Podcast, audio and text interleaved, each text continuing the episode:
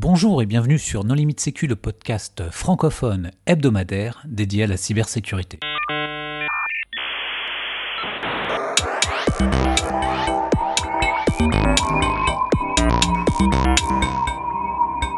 Alors aujourd'hui, nous recevons Pascal Lafourcade, qui est l'auteur du livre 25 énigmes ludiques pour s'initier à la cryptographie. Bonjour Pascal. Bonjour Joanne. Pour discuter avec lui, les contributeurs Non Limite Sécu sont Nicolas Ruff. Bonjour. Hervé Schauer. Bonjour. Et moi-même, Johan Hulot. Alors Pascal, en préambule, est-ce que tu voudrais bien te présenter? Bonjour, je suis euh, enseignant-chercheur à l'Université Clermont-Auvergne, euh, membre du laboratoire euh, LIMOS, et ma spécialité c'est la sécurité informatique. Alors Pascal, qu'est-ce qui t'a poussé à écrire ce livre? Alors je m'intéresse depuis longtemps à ce qu'on appelle l'informatique sans ordinateur, qui est un concept original, qui consiste à faire passer un concept informatique à des jeunes pour qu'ils le comprennent euh, sans utiliser euh, d'ordinateur. Alors comment est-ce que tu fais pour intéresser des jeunes à l'informatique sans ordinateur? Alors un, exemple qu'on peut citer qui, qui, marche assez bien avec les jeunes, c'est pour les, faire initiation au binaire, à la numération en binaire. On, a un petit tour de magie où on présente des cartes et euh, les enfants choisissent un nombre et nous doivent nous dire si ce nombre apparaît sur une carte, deux cartes, trois, quatre, 4 cartes, 5 cartes, et à la fin, euh, on est capable de deviner euh, quel est le nombre qu'ils ont choisi. Donc ces cartes sont juste euh, la décomposition en binaire du nombre, et une fois qu'ils ont compris comment fonctionne le tour, qu'ils arrivent à le faire, après on, leur explique comment marche le binaire, et, ça leur permet de comprendre cette notion qui est importante en informatique. Alors c'est pour des, des jeunes de quel âge? De quel âge à quel âge? Alors le tour marche dès que les personnes savent euh, reconnaître un, nombre sur une feuille et savent faire une addition pour devenir magicien. Et après pour le, comprendre, euh, les classes de, fin primaire, euh, ça commence à être intéressant. D'accord. Et, qu'est-ce que c'est intéressant quand même de, réussir à intéresser les gens à l'informatique sans ordinateur. Alors, est-ce que tu peux développer un petit peu? Parce que moi, j'avoue que ça titille ma curiosité. Alors, ce qui est vraiment intéressant, c'est que on va pouvoir se concentrer sur le, fondement même des, concepts qu'il y a derrière l'informatique. Donc ici, là, je fais illustrer avec le, binaire. On a d'autres concepts informatiques. Par exemple, on, peut expliquer ce qu'est le routage en s'envoyant des messages avec euh, des petits papiers sur des, fils, avec des, des cadenas. On peut expliquer ce que c'est l'optimisation en, essayant de faire déménager une personne pour euh, remplir un camion avec des meubles, etc., etc. Donc on, peut développer de nombreuses activités euh, pour euh, essayer de, faire comprendre les concepts qu'il y a derrière l'informatique et tout ça juste en manipulant des objets tangibles qui permet de mieux appréhender ces concepts. Et donc là, ton objectif, c'était d'appliquer ce même principe, mais à la cryptographie? Oui, effectivement. Alors il y a, il y a quelques années, un collègue de Grenoble, Cédric Loradou, euh, m'a proposé une première énigme euh, et un premier première activité autour de la cryptographie en fait. Et euh, j'ai trouvé ça génial. Et du coup, je me suis mis à en créer d'autres.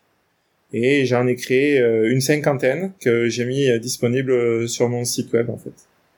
Donc c'est sans ordinateur, donc on n'a pas besoin d'ordinateur, mais je les ai mis sur mon site web parce que pour que les gens puissent euh, jouer avec en fait. Et ce que j'ai juste fait, c'est que il y a l'énigme, donc il y a le, le texte. Euh, voici ce qu'il faut faire, voici ce qu'il faut trouver, ou euh, une image à, comprendre et à trouver l'astuce pour, pour trouver la solution. Et j'ai formulé la réponse sous la forme d'un login et password, juste pour que les énigmes puissent enchaîner. Parce qu'il n'y a pas de difficulté entre la 48e et la deuxième énigme, c'est à peu près la même difficulté. Mais c'est juste pour que les gens n'arrivent pas à la fin sans avoir fait les énigmes d'avant. Et donc avec ce, cette petite astuce, j'ai réussi à les mettre en ligne. Donc c'est disponible sur mon, sur mon site web. Et du coup, à partir de là, comment ça s'est passé? Tu as été contacté par un éditeur ou on t'a proposé euh, d'en faire un livre Alors j'étais déjà en contact avec cet éditeur euh, avec lequel j'ai déjà écrit d'autres livres. je, je, suis venu vers eux, je leur ai proposé ce nouveau concept en fait, de leur dire j'ai une idée d'écrire un livre justement sur euh, des énigmes pour initier les jeunes à la cryptographie. Et au début, ils étaient un peu sceptiques. Je leur ai montré ce que ça pouvait être. ils ont dit que ça pourrait être un projet très intéressant. Et puis finalement, on est parti dans l'aventure. Et tu as une co-auteur aussi sur ce livre. Alors, quelle a été sa contribution? Alors euh, Malika Amor, c'est une collègue à moi qui est euh, à l'université Clermont-Auvergne et euh, qui fait partie, comme moi, du groupe informatique sans ordinateur, dans lequel on réfléchit à créer ces activités. Et donc elle m'a aidé justement à, rendre les choses ludiques, les formuler de manière abordable pour les jeunes. parce que sa spécialité c'est pas la cryptographie ni la sécurité, donc moi j'écrivais plus ou moins les énigmes et Malika m'a grandement aidé pour mettre en forme et rendre accessible ça aux, plus. Alors, le titre du livre est un peu trompeur, puisque ça parle de, 25 énigmes pour s'initier à la cryptographie, mais moi qui ai eu le livre entre les mains, je dois dire que c'est pas du tout un cahier de, coloriage, ça, touche des concepts cryptographiques vraiment très avancés, euh, comme les courbes elliptiques ou le, chiffrement homomorphique. Euh, est-ce que tu peux présenter un petit peu quels sont les thèmes que vous abordez dans le livre? Ouais, tout à fait. Euh, c'était un, de mes souhaits, c'était justement de pas faire, euh, comme tu dis, ce, les énigmes de cahier de vacances où on a euh, des chiffrements antiques euh, qui étaient avant la deuxième guerre mondiale. là, on, a vraiment essayé de, de proposer des énigmes qui touchent à tous les concepts plus ou moins de la cryptographie moderne. Alors bien entendu, on commence avec quelques petits énigmes pour s'échauffer, pour comprendre comment ça peut ça peut fonctionner avec des, des choses bien connues et qui euh, date de bien avant la Première Guerre mondiale. Mais après, euh, plus de 75% des énigmes sont sur des concepts de la cryptographie moderne. Et donc, euh, on a à chaque fois, l'idée c'était de prendre un concept de cryptographie et de voir comment le rendre ludique et accessible aux personnes pour qu'ils puissent découvrir par eux-mêmes un bout de ce concept. Donc, on a des, des, des petits challenges qu'on a appelés énigmes euh, ça ressemble beaucoup à des CTF en fait. Euh, donc on a quelque chose à trouver et il faut fouiller un peu euh, sur la page, réfléchir avec ce qu'on a comme information pour essayer de trouver la solution. Alors quelle est la, vulgarisation dont tu es le plus fier, histoire de, prendre un exemple et de donner un, exemple, oui, de donner un exemple aux auditeurs? Quelle est l'énigme dont tu es le plus fier et qui explique des concepts très avancés de manière la, la plus simple possible et qui pourrait être retranscrite de manière orale dans ce podcast? Alors, l'énigme que, que j'ai que je préfère entre guillemets parce que c'est je l'ai inventé et je pensais que c'était pas possible au début en fait de passer ce concept sans ordinateur. Euh, c'est le concept de stéganographie en fait. Donc la stéganographie, ça consiste à, cacher une information dans un message. Euh, L'information est en clair. Si on sait où la trouver, on est capable de retrouver l'information. Et c'est l'application classique qu'on a en informatique, c'est de faire ça sur des images en fait. Donc on va prendre une image et euh, on sait que si on va modifier euh, les bits de poids faible de chacun des pixels, eh ben euh, ça va pas dénaturer la qualité de l'image et donc du coup en prenant tous les bits de poids faible, on peut cacher une série de 0 de 1 qui constitue notre message secret.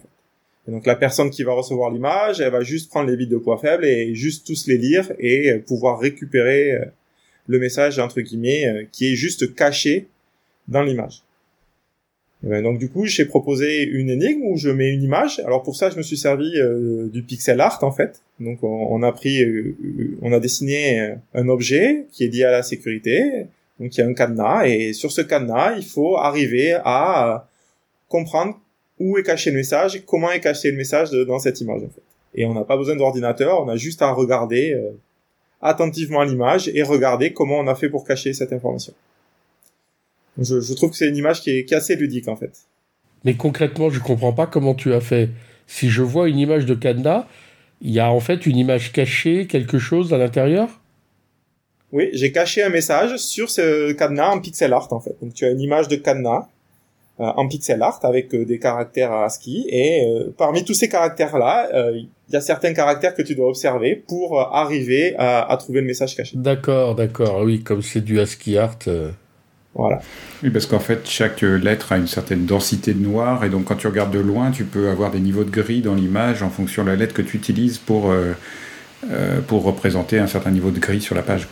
Tout à fait. Donc avec la technique du ASCII art, on voit très bien que c'est un, c'est un cadenas, il n'y a pas de souci. Hein. Du premier coup d'œil, on le voit euh, sur, sur, le livre, et du coup, Derrière, la question, c'est de, trouver ce qu'il faut trouver dans l'image pour arriver à trouver le message. C'est quand même une technique qui a été utilisée euh, anciennement dans les acrostiches, par exemple.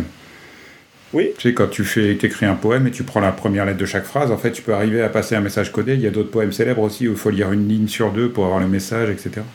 Tout à fait. Donc, euh, ben, ça, c'était, c'est une des premières énigmes qu'on qu'on propose. C'est même la première énigme du, du livre qui consiste à utiliser cette technique que, que tu évoques, Nicolas, pour euh, pour effectivement euh, cacher un message secret. Et alors, toutes les énigmes, elles ont été testées avec des adolescents, de, des étudiants alors effectivement, les énigmes, je les ai testées. Euh, comme je fais ça depuis plusieurs années, euh, je les ai éprouvées avec euh, de nombreux étudiants lors de la fête de la science. Donc c'est une fois par an. Euh, il y a des collégiens, des lycéens qui viennent à l'université pour découvrir les sciences et donc je, je, leur proposais justement ces énigmes cryptographiques. Je l'ai fait aussi avec les gagnants du concours Al-Kindi, qui est un concours pour les jeunes sur la cryptographie. Et euh, les gagnants de la région Auvergne avaient une après-midi à passer avec moi. Et à chaque fois, je leur faisais euh, quelques petites énigmes pour, pour euh, justement passer un moment avec eux et leur faire découvrir mes domaines de recherche. et on les a aussi testés avec nos premières années à l'IUT d'informatique. On a fait un amphi, on a pris tous les étudiants pendant une après-midi, on les a mis par groupe de quatre et on leur a proposé 20 énigmes à, à résoudre en fait. Donc euh, voilà, ça a été testé à plusieurs niveaux. Ce serait une activité vachement sympa euh, à Le Hack. Ah oui, c'est clair, oui. Ça pourrait faire partie d'une des activités pour, pour un CTF. Ça, ça pourrait très bien marcher et j'espère que les gens pourront s'en inspirer euh, avec plaisir en fait. Mais on parle beaucoup d'adolescents et d'étudiants, mais est-ce que ce livre peut aussi intéresser, on va dire, des adultes plus matures? Ah, tout à fait. En fait, euh, j'ai de nombreux collègues qui, qui, ont commencé à lire le livre, qui euh, disent que c'est très intéressant. Et ce qui est marrant, c'est que les adultes veulent pas aller voir euh, la solution directement, donc ils se refusent d'aller voir la moitié du livre et et aussi ils se refusent d'utiliser les indices en fait, parce que dans le livre on a on a proposé trois niveaux d'indices donc si vous êtes bloqué, vous avez un premier niveau d'indice qui est une petite phrase qui est un peu vague pour vous mettre un peu sur la piste. Si vous êtes vraiment bloqué, vous avez un deuxième niveau d'indice qui vous donne un peu plus d'informations. Et enfin un troisième niveau d'indice qui vous, euh, aide beaucoup pour trouver la solution en fait. Et les adultes que je connais, ils m'ont dit non non mais je je veux pas utiliser les niveaux d'indice et je veux pas aller voir les solutions, je veux trouver par moi-même en fait. Donc, euh, non mais donc c'est pas un livre qui, livre qui se lit en cinq minutes. Pour ceux euh, qui penseraient que la cryptographie est réfractaire, il faut leur recommander cet euh, ouvrage alors. Ah, c'est clair. Oui. Et je pense que de nombreuses personnes peuvent euh, prendre goût à cette technique qui peut paraître un peu austère grâce à ce, ce jeu d'énigmes en fait, parce qu'ils vont devoir trouver par eux-mêmes, réfléchir par eux-mêmes. c'est vraiment très très intéressant à mon avis pour s'initier en s'amusant à la cryptographie. C'est un peu un escape game en 25 énigmes. Et comment t'as expliqué euh, les courbes elliptiques? Alors, j'ai pas expliqué les, les courbes elliptiques là, j'ai, on a, on a, on a fait une énigme sur le chiffrement totalement homomorphique. Donc, qui est quand même pas si facile que ça. Donc, on, on a fait un échange de messages. La personne reçoit ces messages. Donc, on voit passer ces messages. Et, euh, en les combinant entre eux, on est capable de, euh, produire un nouveau message pour lequel on sait trouver la solution en fait. Donc on peut servir de la propriété de malléabilité du chiffrement homomorphique parce qu'on peut faire des opérations sur les messages chiffrés pour justement euh, récupérer un, petit bout du secret. donc c'est grâce à ça qu'on arrive à expliquer ce concept. Oui, je tiens quand même à rebondir sur ce que tu disais auparavant, sur le fait qu'il y avait des indices, euh, plusieurs indices, etc. Et le livre se suffit à lui-même.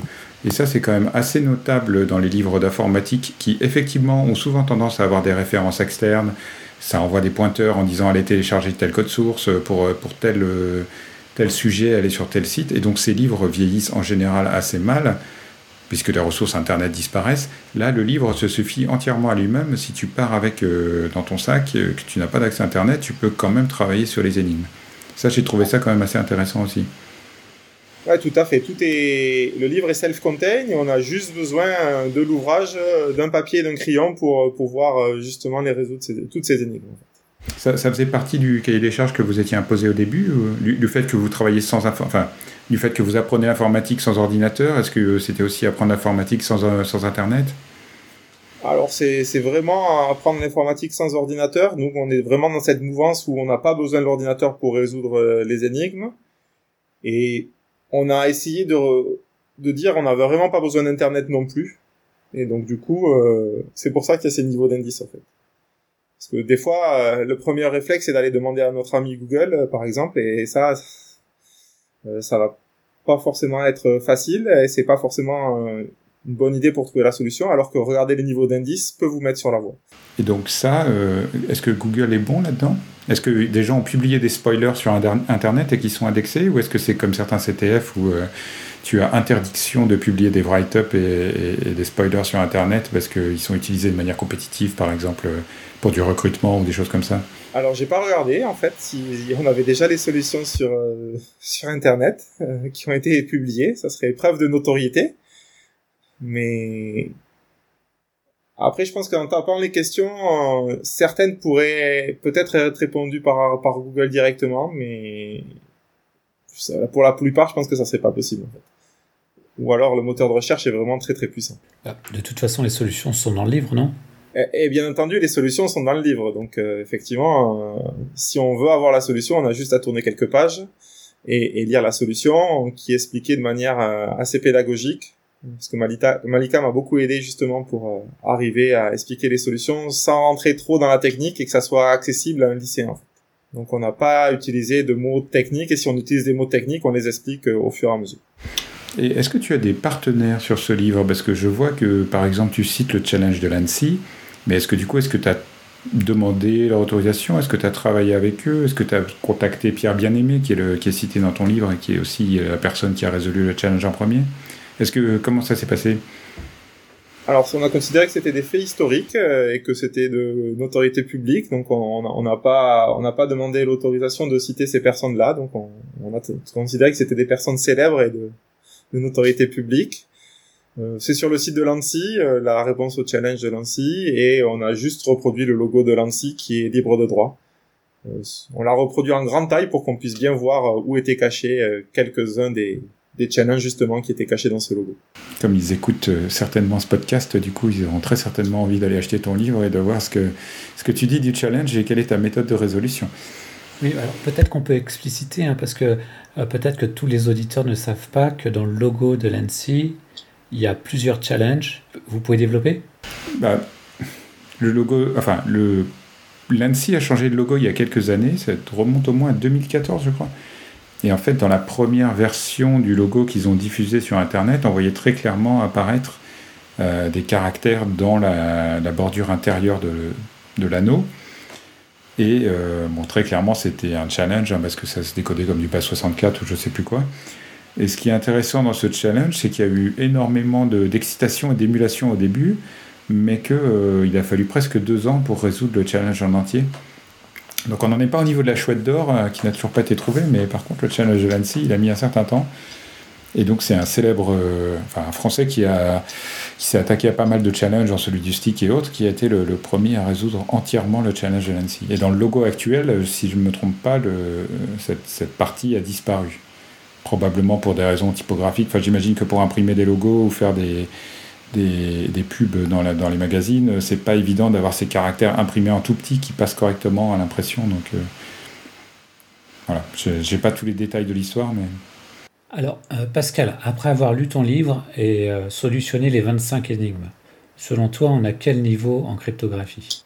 Alors, c'est difficile de donner un niveau en cryptographie, mais au moins on a des connaissances en, cryptographie qui peuvent nous donner envie d'aller plus loin, peut-être de faire une formation dans ce domaine-là, ou euh, de commencer à s'intéresser à faire des challenges par soi-même et d'aller sur, sur d'autres, d'autres niveaux de, compétences. Et bien entendu, comme c'est écrit sur la quatrième de couverture, il y a une 26e énigme cachée. Donc euh, en se reprenant euh, l'idée du logo de l'ANSI, on a caché une 26e énigme que seuls les meilleurs pourront euh, résoudre en regardant attentivement le livre sous toutes les coutures. Mais est-ce qu'elle a déjà été résolue du coup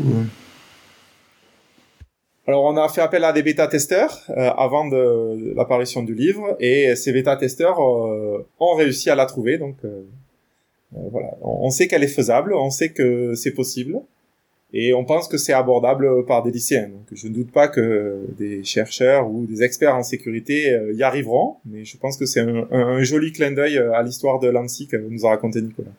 Alors ton, livre est paru il y a combien de temps? Alors, il est sorti le 5 mai 2021. Euh, est-ce que tu sais s'il est utilisé par des profs ou euh, dans, quel contexte il est utilisé?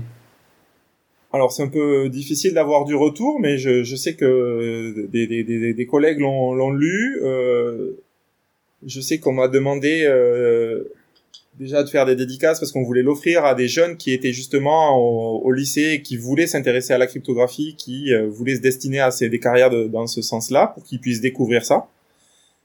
Donc je, je, pense que ça peut être un très bon cadeau pour euh, un jeune qui a envie de découvrir la sécurité informatique et de voir si c'est quelque chose qui peut l'intéresser.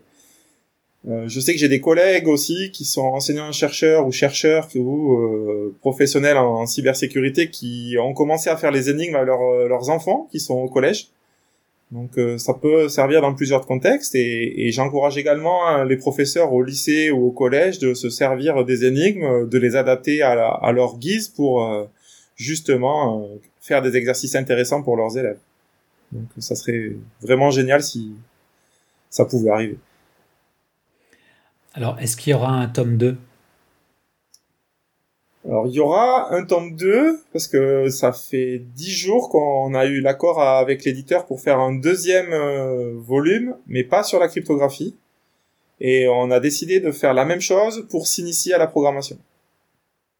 Donc on est en train d'écrire euh, justement des énigmes pour s'initier à la programmation. Donc c'est-à-dire la même chose, mais cette fois-ci, euh, il faudra écrire des petits programmes très courts pour pouvoir résoudre les challenges et pour pouvoir aborder les différents concepts de l'informatique. Donc on a une vingtaine d'énigmes pour le moment euh, que je vais essayer de rédiger pendant l'été et on espère que euh, au printemps de l'année prochaine euh, le livre pourra apparaître. Mais quelle programmation? La programmation JavaScript ou la programmation Rust ou la programmation Haskell? Alors pour pouvoir toucher euh, des lycéens, euh, c'est Python qui va être utilisé par les lycéens, mais vu la complexité des petits programmes qu'on va faire, euh, on pourrait le faire dans n'importe quel langage de programmation en fait. C'est plus de l'initiation à, l'algorithmique qu'à la programmation poussée dans un langage en fait. Les, programmes feront 30 50 lignes maximum et permettront de résoudre des, petits, petits des petites énigmes, mais c'est pas l'objectif de, de faire la programmation avancée et efficace. Mais on donnera les solutions en Python parce qu'il faut qu'on donne des solutions si on veut proposer les solutions, mais elles pourraient être facilement transposables dans n'importe quel autre euh, langage de programmation impératif. Oui, mais après, tu, comprends bien que de la manière dont tu vas formuler les énigmes, tu vas induire des solutions qui sont plus euh, impératives ou plus fonctionnelles. Enfin, il y, a des, il y, a des, choses qui se résolvent instantanément en prologue et qui sont extrêmement fastidieuses à faire en C ou en, ou en Python. Mais c'est une pique, tu n'es pas obligé de répondre. Hein c'est parfait parce que c'est la première énigme que j'ai rédigée. Et effectivement, euh, c'est un programme qui s'écrit euh, en 10 lignes euh, en prologue et qui en Python demande le double ou le triple de lignes. Donc c'est vraiment sur ce, concept-là et ça nous permet effectivement dans le livre d'aborder ce qui est le prologue, quelle est la différence entre la programmation impérative et le prologue.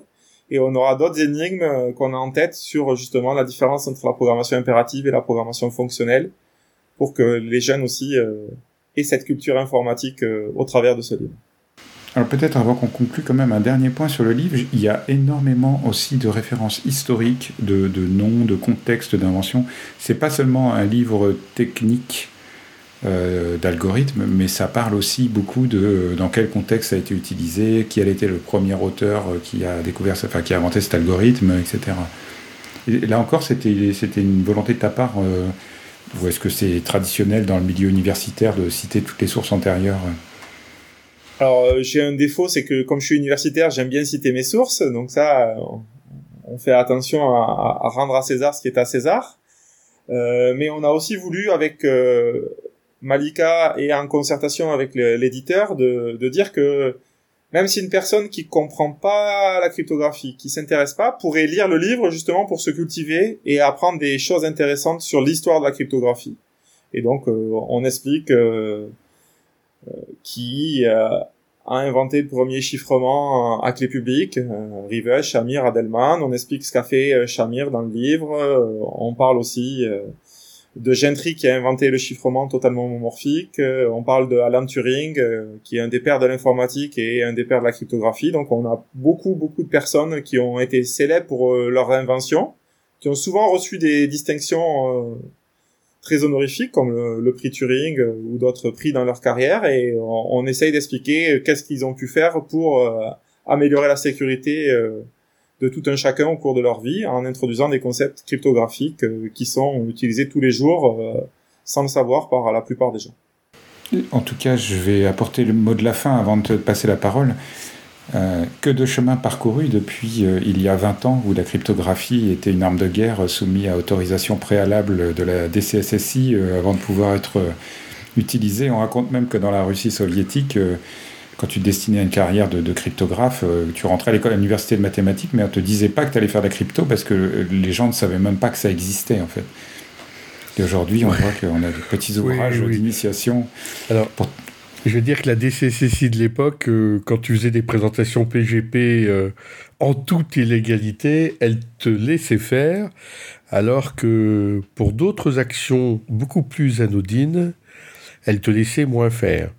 Donc il y avait la loi, et puis il y a l'esprit ou l'application à géométrie variable, déjà à l'époque euh, de la loi. Et le livre, il a été relu par des cryptes. J'ai pas entendu ta question, Joël. Quelles actions anodines parles-tu? Ah, je, je, même, même 30 ans après, je ne parlerai pas, à moins que ce soit sous la torture. Et le livre, il a été relu par des, cryptologues euh, connus ou juste euh, vous êtes resté entre euh, collègues de Clermont-Ferrand? Alors, j'ai eu des bêta-testeurs justement et une personne qui travaille dans la sécurité dans une, compagnie et une, autre personne qui est enseignant-chercheur qui a relu l'ensemble des énigmes pour savoir si c'était faisable et qui a essayé de les résoudre en fait. Donc on a, fait la phase de, de, crash test avec des, des gens pour savoir si c'était faisable, en plus des tests avec les différents élèves comme j'ai mentionné tout à l'heure. Bon, eh bien, Pascal, est-ce que tu voudrais apporter le, le, le mot de la fin? Euh, j'espère que vous prendrez autant de plaisir euh, à lire ce livre et à résoudre les énigmes que nous avons pris euh, à les concevoir pour vous. Parce que ça nous a vraiment bien occupé pendant le premier confinement. Et il est passé vraiment très très vite parce que on passait nos journées à, rédiger ce livre. Et donc c'était vraiment un, plaisir que de pouvoir avoir cet ouvrage finalisé et qui est sorti il y a peu de temps. On indiquera le, le titre et l'éditeur et où retrouver le livre euh, avec la publication de l'épisode. Bon, eh bien, Pascal, merci beaucoup d'avoir accepté notre invitation. Merci. Chers auditeurs, nous espérons que cet épisode vous aura intéressé. Nous vous donnons rendez-vous la semaine prochaine pour un nouveau podcast. Au revoir. Au revoir.